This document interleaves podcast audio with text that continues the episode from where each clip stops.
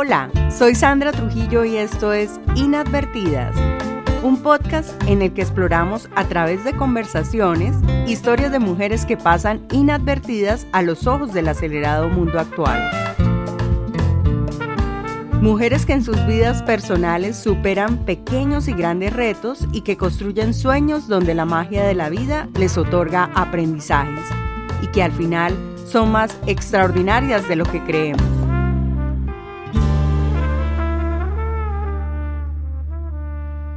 Hoy estaremos conversando con Verónica Restrepo, una joven colombiana oriunda de Urrao y Betulia, dos pueblos del sureste antioqueño. Nunca estuvo en sus planes vivir en la ciudad y considera que el campo está en ella, aunque ella no esté en el campo. Estudió licenciatura en educación física y actualmente es guía de senderismo y caminadas. Le asombra de la naturaleza su inteligencia y considera que deberíamos asombrarnos de ella todos los días. Es una mujer versátil y positiva y valora a la gente que es paciente y resalta las cosas buenas de otras personas. La heroína de su vida es su mamá, quien le enseñó muchas cosas y la dejó elegir qué quería hacer en la vida. Su frase o máxima es, somos decisiones y estamos hechos de acciones. Vamos a escuchar a esta séptima mujer que nos acompaña en Inadvertidas, un podcast de mujeres que muestran su valor humano a través de lo cotidiano de sus vidas. Bueno, bienvenidos a, y bienvenidas a Inadvertidas Podcast. Hoy tengo a Verónica. Verónica es una persona muy cercana a mí porque es mi guía caminante en la montaña. Pero, bienvenida. Eh, bueno, Sandra, muchas gracias por permitirme estar acá. Mi nombre es Verónica Restrepo Vargas, tengo 25 años y me ha gustado mucho caminar siempre. Ah, bueno, pero me da mucha alegría tenerte aquí. ¿Cómo describirías a esa Verónica cuando niña, esa Verónica que estaba creciendo en el campo? Yo siempre he estado más rodeada de hombres que de mujeres. Mi hermano mayor es un hombre y a mí me parecía muy divertido lo que mi hermano hacía. Entonces digamos que soy una persona pues que le ha tocado como hacer muchas cosas porque los hombres son más como abiertos a lo que les pase. a los cuatro años aprendí a leer, entonces me gustaba mucho como que todo lo que yo no sabía y pues que alguien me lo enseñaba, me gustaba mucho como eso, ese nuevo mundo. Ese momento, entonces, ¿qué soñaba ser de grande? Yo soy del campo y en el campo lastimosamente la vida que a uno le dan en el, pues como la visión es usted va pues se va a casar, porque la gente del campo se casa con más gente del campo y sigue pues como con la finca que es del papá o el que sea. Y yo, entonces yo me acuerdo que las niñas decían que se querían casar y que con el príncipe. Y yo pensaba, era como en lo que hablaban que los hombres solo quieren dejar embarazadas a las mujeres. pues porque toda la vida nos han dicho eso, ¿cierto? Entonces yo solo decía yo, bueno, si yo tengo un novio, le voy a decir de mentiras que estoy en embarazo. y si me deja, pues no es el indicado. Pues, pero yo no tenía como una visión. Yo me voy a venir a vivir para la ciudad. No, eso no estaba en mis planes, nunca estuvo. Entonces vivías allá en Betulia. Yo elegí ser oriunda de Urrao porque siempre me identifiqué con el pueblo. Y entonces vivimos entre Urrao y Betulia porque pues son relativamente cerca y mis abuelos tuvieron fincas en ambas en ambos lugares y ahí siempre estábamos. Entonces mis abuelos casi siempre yo mantenía más con ellos que con mis padres. Estos dos municipios son de Antioquia, suroeste, suroeste antioqueño. Entonces viviste allá y luego para Medellín. Hasta los 13 años viví allá. Recuerdo que más o menos hasta los 11 años yo siempre estuve con mi abuela, pues yo estaba con mi mamá o, con, en la casa de mis padres entonces, eh, sí, pues, digamos que estuve en los dos. Y cuando nos vinimos para acá, pues mi mamá se separó de mi papá. Pues ya, ellos ya se habían separado desde antes, pero mi mamá un día dijo que no teníamos nada que perder. Entonces yo digo que nos viniéramos para acá y así fue como a los 13 años terminamos acá, eh, viviendo en Robledo. En Robledo, en Medellín. Lastimosamente cuando uno llega a la ciudad, a uno le dicen, pues si usted es del campo, yo era cachetirroja porque venía de Urrao. Entonces, cuando uno le dice en el montañero, uno lastimosamente es como una ofensa y en el fondo usted se la cree que ser del campo es como algo malo. Entonces, cuando llegamos acá, bueno, yo ya, yo hubo un tiempo en que yo misma me estigmaticé y sentía como que era mal ser montañera, pero uno entiende que, pues, que son diferentes realidades también. Bueno, pero son cuatro hermanos. El papá, la mamá viven? Bueno, mi papá sí vive, Pero nosotros hace mucho, pues yo como conté ahorita, yo mantuve mucho tiempo fue con mi abuela y con mi mamá pues viví con mi mamá también pues después de que nos vinimos para acá para la ciudad. Con mi papá pues la relación entre comillas es un poco más alejada. También las relaciones de campo son un poco toscas, diría yo. Y es que en el campo a usted no le dicen como, ay, lo quiero mucho, no. O de piquito, así como saludan en la ciudad, no. Usted en el campo sabe que lo quieren, pues porque le dan comida. y no lo echan de la casa. Pues suena raro, pero las relaciones yo creo que ahora son un poco diferentes, pero antes eran así. Entonces mi papá todavía vive, pero no vive con nosotros. Y mi mamá, mi mamá falleció hace, en octubre cumple tres años. Y en esa línea de vida de 25 años, porque estás muy joven, y me dices que ya has vivido muchas cosas, como me dijiste ahorita cuando llegaste, no es que yo ya he pasado de todo. En esa línea de vida, ¿cuál crees que ha sido el punto más importante en el que lograste superar algo? Pues estos días hace poco yo me estaba cuestionando y es que yo pues hace tres años me propuse algo que, que ya tengo. En mis planes no estaba entrar a la universidad porque yo recuerdo que terminé el colegio, me presenté por cuál de la vida a la universidad, pero no tenía plata para pagarla y por cosas de la vida me gané una beca. Entonces cuando yo pasé, yo solo sentí que podía moverme en un campo, digamos, amplio y, y no ser prove, pero pues hacer algo que me gustara. Entonces cuando, cuando yo entré a la universidad el último semestre, iba a salir, me enteré que a uno le pagaban por caminar. Y yo, ¿qué? ¿Cómo así? Le voy a cobrar a mi abuelito. Entonces me enteré que, me enteré y yo le dije a un compañero, yo voy a terminar siendo una guía. ¿Cómo no sé? Recordé que le pregunté a una profe de la universidad y me dio un correo electrónico. Y me dijo, vea, usted con ese correo háblele a ver si le responden. Yo no tengo contacto del señor, el señor se llama Julio. La cosa se quedó así. Eh, yo terminé prácticas en la universidad, entré al INDER, pero yo entré a ciclovías. Y uno está ahí saludando. Y yo dije, bueno, lo más difícil es entrar. Después de que uno muestre que uno quiere estar acá, yo creo que el universo se mueve. Entonces entré, y estuve ahí cuatro meses. Estoy hablando acá de esto trascendental porque yo creo que fue una parte muy importante. Estuve cuatro meses ahí, fue mi contrato por cuatro meses y yo ya terminaba la carrera. Y yo le dije a mi, digamos, a mi jefe inmediato, a mi coordinador, y yo, vea, es que yo casi no entro. y entonces no sé qué hacer. Y él me dijo, no, venga esos días, salimos con la líder del área. Ella me escuchó yo y me dijo, ¿usted qué sabía hacer? ¿Tiene experiencia? Yo le dije, tengo como cinco años, porque mientras yo estuve en la universidad, pues hice voluntariado, hice un montón de cosas para saber en qué línea no o si quería estar. Eh, llevé pues como mi, mis hojas de vida y me dijeron que había un puesto encaminadas. Y yo por cuál de la vida terminé encaminadas. Recuerdo ahorita devolviéndome un poco que ese último año yo me enojé con el niño Jesús y le dije que él nunca me había dado nada, entonces que me diera trabajo y que yo quería trabajar en el INDER. Yo no sé si él me escuchó, pero pues entré a trabajar de las ciclovías y justo el 29 de mayo y el 1 de junio de ese año empecé a trabajar en caminadas. Y bueno, yo podría decir que llegar a las caminadas fue una de las partes más importantes porque desde eso pues como que me di valor a mí misma porque descubrí que ser del campo pues no era un pecado. De hecho conocemos mucho, nombres, todo lo que usted quiera. Tenemos experiencia pues con vacas, animales, caminando en el pasto, en caminos, en pantano. Y hay gente que nunca ha tocado un poquito de pantano y eso hace falta para la vida. Entonces defino este momento como uno de los más importantes y yo ni siquiera sabía. Entonces, actualmente cuéntale a las oyentes, a los oyentes, a qué te dedicas. Ah, bueno, yo soy, mm, bueno, eh, podría decirse simplemente que soy guía, pero entonces soy guía de senderismo, de caminadas.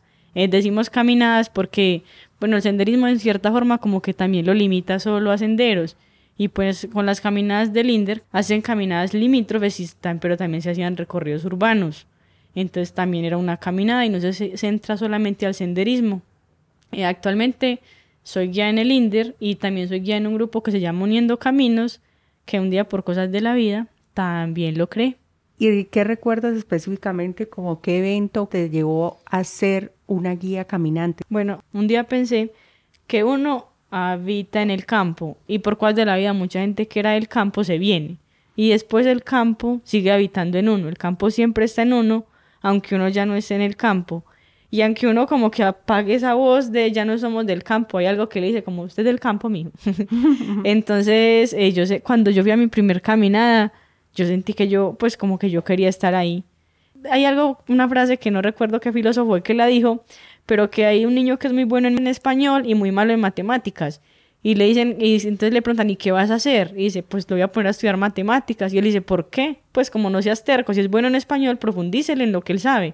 Entonces, si somos muy buenos en algo, pues ¿por qué no profundizar en lo que somos buenos?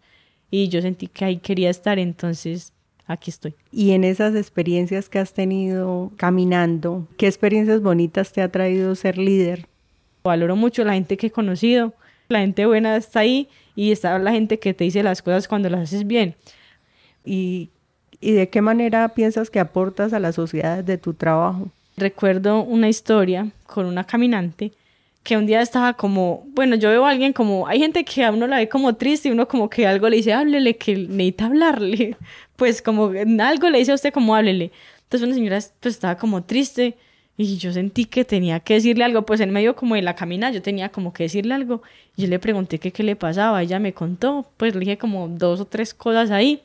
Y eh, para ella fue muy importante, pues porque fue como que, bueno, para todo eso es importante que alguien nos dé su tiempo. Hasta para mí, claro, cuando la gente me escucha indirectamente. Entonces yo creo que las caminadas, eh, pues como el acercamiento que tenemos cuando vemos a otro triste, no es un pecado preguntar qué le pasa o decir como una frase motivacional. No importa que el otro lo mire como este, ¿por qué me está diciendo eso? Pero decir como algo. Y yo pues en las caminadas he visto que la gente necesita como que le digan algo o simplemente llenar algo y en las caminadas lo encuentra. Entonces yo creo que eh, los jóvenes deberían tener más relación con la naturaleza para que sepan como lo importante de ella y que las nuevas prácticas sean en torno a la naturaleza. Pues porque siempre queremos acomodar la naturaleza a nosotros, pero debería ser al revés. Eh, otra es una frase que dicen por ahí que uno no cuida lo que no conoce. Si nadie sabe dónde viene el agua, ¿qué va a cuidar? Pues la gente no cuida los bosques. Si definieras en una palabra caminar, ¿qué palabra le darías? Yo le diría la palabra íntegra, porque pues también uno se vuelve más íntegro con uno y con los otros. No solo es uno un caminante, sino es una persona que camina, que conoce la montaña, que conoce el río, que se relaciona con otros y que entiende pues que uno está ahí gracias a la montaña. Y si tuvieras que definir con una palabra o una cualidad las diferentes partes de un árbol, ¿cuáles serían? Entonces te voy a nombrar cada parte del árbol y tú me dices la palabra que consideras para ello. Semilla. Mm, podría decirte con las semillas como una mamá. Raíz. Mm, pues soporte. Tallo. Mm, familia. Rama. De amigos. Hoja. Aire. Flor. Es un bebé. Fruto. Alimento. ¿Y crees que existen elementales o seres que cuidan de la naturaleza? ¿Si has escuchado hablar de los elementales, como esos seres mágicos que hay? Ah, los vigías del territorio. Ah, sí, sí. Yo lo he escuchado como vigías del territorio o las divinidades de los territorios. Acá en Colombia tenemos muchos mitos y leyendas. Yo creo que los mitos y leyendas tienen mucho que ver con las divinidades de los territorios. Y entonces uno escucha a mucha gente que dice, yo fui por allá y me espantaron. Yo por allá no vuelvo. O mi ahorita me dice, ¿usted no le da miedo meterse por allá o todo solo? Y realmente a mí nunca me ha dado miedo ir a caminar. De hecho, he hecho caminadas sola. Yo también creo que, pues, como que las montañas tienen sus guardianes y que son muy importantes. Pero a veces las montañas hacen como formaciones entre los, como entre los diferentes árboles y el musgo, que se ven como caras. Y una vez alguien me contó que son los guardianes. Porque a veces usted se pregunta, usted toma una foto a cualquier cosa. Si usted repara la foto, usted ahí empieza como a ver caras. Y usted, entonces usted puede preguntarse, primero, ¿por qué yo tomé esa foto ahí y no en otra parte? Pues alguien también quiere que lo veamos y veamos que está allí. Entonces yo creo que sí, existen guardianes en los territorios. ¿Y qué te asombra de la naturaleza? Mm, como la inteligencia que tiene. Yo cuando empecé a caminar, pues aunque yo era del campo, pues a uno le parece como muy normal algunas cosas, que después cuando usted no tiene como esa oportunidad de verla todos los días ya no es normal. De ahí la frase que uno debería ver la vida con ojos de turista, que ve belleza donde todos ven rutina. Y que cuando vemos todos los días un amanecer ya no nos parece lindo y deberíamos asombrarnos todos los días. Entonces si usted mira la naturaleza pues como las relaciones, que los árboles se conectan las raíces y pueden pasar nutrientes a ellos mismos y que los hongos eh, digamos que cumplen un papel porque los hongos ayudan a que los árboles si están muy separados se conecten y se pasen entre ellos nutrientes. También hay una cosa que, que se llama la timidez de la corteza, Y es que arriba, digamos, como acá le decimos los copos, las partes de arriba los árboles nunca se tocan. Siempre conservan como un leve espacio, una separación. O sea que no tocan, aunque están muy juntos, a menos de que sean de la misma especie, no le roban el espacio al otro. Así deberíamos ser los humanos. Sí, y todos habitamos ahí, pero yo entiendo que usted es usted y necesita un espacio, así sea pequeño, pero lo necesita. Entonces la naturaleza, pues es como una cosa asombrosa. Bueno, ¿y cuál es tu sabor favorito del mundo natural? ¿Qué comida o qué bebida te em, gusta? Tengo un olor. Mi olor favorito está el olor a cuando cortan el pasto. Eso me, me parece que huele tan rico. ¿Y cuál es tu planta favorita y por qué es tu planta favorita? Ah, bueno, yo un día pensé que iba a elegir un árbol para mí. Elegí dos. Elegí el roble porque, bueno, yo nací en el campo y en el campo a uno indirectamente le enseña a ser fuerte. Usted no puede llorar, usted no me puede quejar. Cuando todo el mundo se cae, usted tiene que seguir de pie, así no pueda, inténtelo, hágale. Y a mí me gustan mucho los robles. Y el otro árbol que elegí es el yarumo. Toda la vida he estado rodeada de yarumos. Y pues me gustan mucho los yarumos y los robles. ¿Cuál es tu animal favorito y por qué es tu animal favorito? Eh, yo he tenido perros toda la vida. Creo que los perros son buenas compañías. Mi perro no se deja tocar mucho gente desconocida, así como yo. Soy un poco así como con la gente. ¿Cuál es tu lugar o sitio favorito natural? ¿Y por qué es tu sitio favorito? Yo voy a hablar de uno que tengo muy cerca a mi casa, porque pues también me trae recuerdos. Cuando yo salía de trabajar, eh, así sal, pues estuviera un poco cansada, yo siempre sacaba el perro. Y yo me, me ponía a jugar ahí con el perro. Voy muy poco, pero me siento ahí pues porque simplemente sentarse como al lado de árboles ya. pues no tiene que hablar, uno se sienta ahí.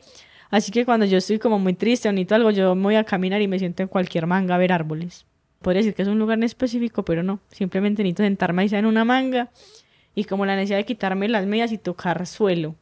Pues como vea, lastimosamente como ya les entrego esto.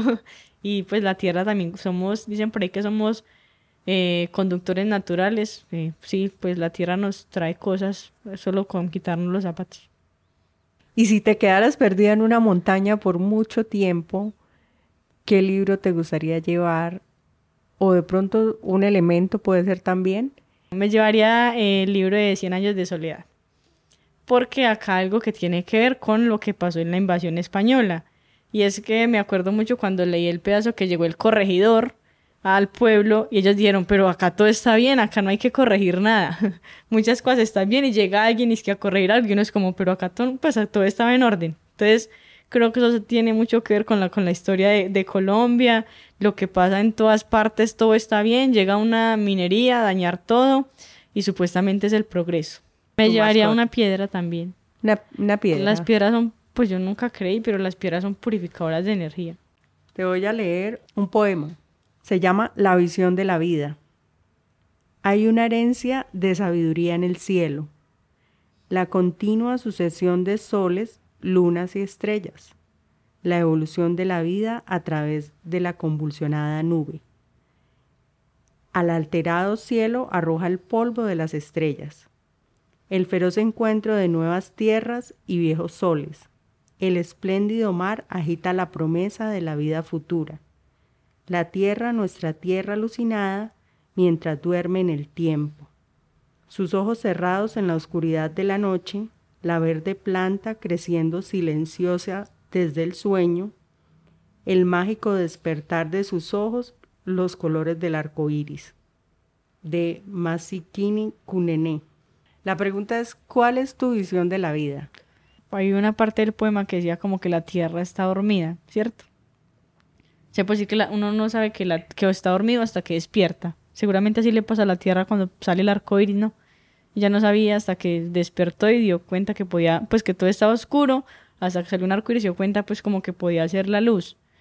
Uno a veces no tiene que saber lo que uno puede llegar a hacer y tampoco lo que uno es capaz de hacer. Simplemente tiene como que, pues hay un, de hecho Buda tiene una, pues como una, algo que, un cuento breve que dice, pues que él manda a un monje por agua, pero que está turbia el agua y entonces él no puede llevarle el agua limpia, le dice, que pues porque está turbia, entonces él dice que no, que le lleve el agua limpia. Él vuelve muchas veces y no puede hacer nada. Entonces al rato vuelve y el Buda le dijo, ¿qué hizo? Ah, esperó. Entonces él dice que cuando no hay cosas que no dependen de nosotros, pues no queda nada más que esperar. Entonces yo creo que la vida es así. Uno tiene que tener unos principios y es que yo nunca haría o que yo no debería llegar a ser. Porque cuando uno está como esa etapa de la vida que no sabe, pues usted sabe, al menos sabe dónde no se va a meter o dónde no debe meterse. Y puede, puede que pronto le llegue la iluminación, que es como el arco iris. Cuando usted materializa lo que usted ni siquiera sabía que iba a poder materializar o hacer. Nadie sabía que iba a llegar a hacer un día, pero sabía que quería hacer algo, no qué, pero algo así. Y ahí termina. Qué lindo, gracias. Bueno, ¿y cuáles son tus creencias, Vero? Bueno, yo creo en Dios, pero no voy a misa. Fui a misa hasta los 13 años. Fui iba todos los días con mi abuelita. Pues yo creo que, pues eso de todo en la vida se devuelve, eh, sí y no. Pero si usted sabe como que quiere para su vida o que nunca quiere, la vida lo lleva por ahí. Pues eh, hay algo que dicen que uno tiene eh, yo aprendí hace tres años que uno sí tiene, puede pedir y la vida le da, pero hay que aprender a pedir. Porque todo el mundo dice, o mucha gente dice, quiero ser rico. Y usted le pregunta, ¿y para qué? Ah, yo no sé, pero quiero tener mucha plata. Si usted se hace como una línea de, no específicamente, pero se visualiza lo que usted quiere, por ahí se va encaminando y termina. Yo terminé así aquí. Terminaste así como ah. guía caminante. Sí, y me siento pues bien, que es lo importante, que uno se sienta bien con lo que hace es lo importante. Y sabías también que hay una encuesta que dice que solo el 13% de las personas hace lo que le gusta. O sea, tú estás en ese 13%, tú estarías en ese 13%. Sí. ¿Cuáles son esas cualidades de Vero? Bueno, yo no, yo no soy una persona rencorosa. Eso es muy bueno porque a mí me hacen algo y al ratico de mi olvido. Y aunque me da rabia, se me pasa muy rápido. Soy una persona, yo diría que versátil, porque yo me puedo como acomodar a las cosas. Yo soy una persona positiva. Entonces yo soy como, ah, pues uno hace, yo acepto las cosas como que, entre comillas, rápido y siempre puedo continuar. Veo como las cosas buenas que están ahí siempre. ¿Qué cualidad aprecias más en otra persona? Eh, yo valoro a la gente que es paciente y la gente que le resalta sus cosas buenas. Pues porque yo tenía cosas buenas que yo no sabía que tenía, pero un día alguien me las dijo y yo me quedé como, ay, yo tengo esta viaje de cosas buenas, yo no sabía. Cuando comenzaste a trabajar en el INDER, llegó la pandemia. ¿Y en ese momento qué reflexiones te dejó la pandemia? No, pues yo estuve más con mis hermanos. Estuve más en la casa, aprendí a cocinar aunque no me gusta. la pandemia realmente no me dio tan duro, pero sí como que dependemos de un sistema y que a todos nos da mucho miedo mm, morirnos. También en ese momento en el INDER los colocaban a ustedes como guía a llamar a las personas. A mí me llamaste tú, ¿a ti qué, qué te pasaban con esas llamadas? Bueno, llamar a alguien es complicado porque a veces nos pasaban listas históricos y en las caminas va mucha gente. Entonces uno ni sabía, pues uno no se acuerda del nombre, uno se acuerda de la cara y uno sin verlo no sabía con quién estaba hablando. Entonces yo decía alguna cosa y recomendaciones. Realmente la gente quería que la escucharan. Entonces, si el otro está triste, escúchelo. Yo sí los escuchaba y me llevaba ahí mis ratos, porque la llama ayer de dos minutos, yo me llamo muchos. Entonces, todos queremos ser escuchados. A mí con las llamadas yo puedo decir que me fue bien. Después, cuando volvimos, era como el impacto. Ay, usted me llamó, muchas gracias. Esa gente, ah, hay gente que solo vivía, vivía sola y nunca se había sentido tan sola. Entonces era como un acompañamiento que aunque fuera telefónico, pues ya una vez hacía que si necesitaban psicólogo uno lo remitía porque Linder abrió esa posibilidad pues solo saludar a alguien como que algo le cambia al otro. ¿Y qué esperas de tus amigos? Que me tengan paciencia. Pero yo creo que la sinceridad, pues como la lealtad, solo que el otro esté ahí realmente por, pues como porque quiere. ¿Tú desearías vivir en otro país? Yo me propuse que antes de irme para otro país, quiero conocer el mío. Por eso cuando camino, pues como que lo reafirmo. ¿Tus autores favoritos? ¿Algo que te guste leer? Cuando yo estaba en la universidad leía mucho poesía. Mario Benedetti me gustaba mucho. Ah, bueno, Cortázar, hay un cantante que se llama Jaime Sabines. El señor me gusta. Ah, sí. Como todo melancólico. Música favorita. Ah, yo escucho de todo. Pero que me voy a poner a cantar un vallenato porque, pues, a mí me nació un vallenato y no. Pero en general escucho de todo. ¿Algún héroe de la vida real? ¿Alguien que admires? Yo un día hice una breve reseña y creo que mi mamá pues nos enseñó muchas cosas en medio de, de su ignorancia, nos, nos enseñó cosas ella me decía que había que hacer algo por la vida. Hay padres que exigen a sus hijos ser algo que ellos quieren. Y mamá nunca, solo me dijo que hiciera algo, pero no qué, yo podría elegir. ¿Tienes alguna frase que tú repitas, alguna máxima? Pues yo tengo una que tenía mucho en la universidad y era que somos decisiones, pero estamos hechos de acciones. Yo puedo decir, pero si no hago, pues no tengo nada. ¿Y cómo te ves en el futuro? Mm, eh, actualmente quiero estudiar algo más. He hecho pues como proyectos en torno a las caminadas. Usted en las caminadas puede decir cosas y tiene quien las escuche. Entonces yo creo que sería bueno que uno tuviera como la sabiduría necesaria para decir cosas importantes que impacten a esas personas, como cosas buenas del cuidado de la naturaleza y para uno mismo. Yo siento que los antioqueños quieren mucho el territorio, pero también porque han caminado el territorio, identifican su territorio, entonces por eso tienen cierto regionalismo. ¿Tú piensas que eso tiene que ver que sean regionalistas los antioqueños porque caminan y conocen más el territorio que de pronto otros departamentos que no han podido caminarlo o por también porque no han tenido unos guías caminantes, no han tenido alguien que explore o que vaya más allá e identifique como las zonas? Yo creo que aquí lo que ahorita uno no cuida de lo que no conoce. Acá se pregunta por qué en Antioquia caminamos tanto. Pero es que como dicen, acá estamos rodeados de verde por todos lados. Por donde usted mira y verde. Yo apenas empecé hace dos años a salir de Antioquia porque yo no había salido. Yo estuve hace poquito en el encuentro de caminantes y uno ahí se puede dar cuenta que toda la gente que camina, que es un fenómeno que ahora está pues como surgiendo, ya quiere donde vive y habla muy bien de su territorio, gente de Santander, del Quindío, de Bogotá. Entonces yo creo que a veces sí como que falta por las alcaldías, que son los que pueden decretar planes de gobierno, de permitir que todos conozcamos el campo. Cuando yo sé que me da un lugar, yo lo cuido. Lo mismo que cuando me da una persona, uno cuida lo que sabe que le entrega algo bonito a uno.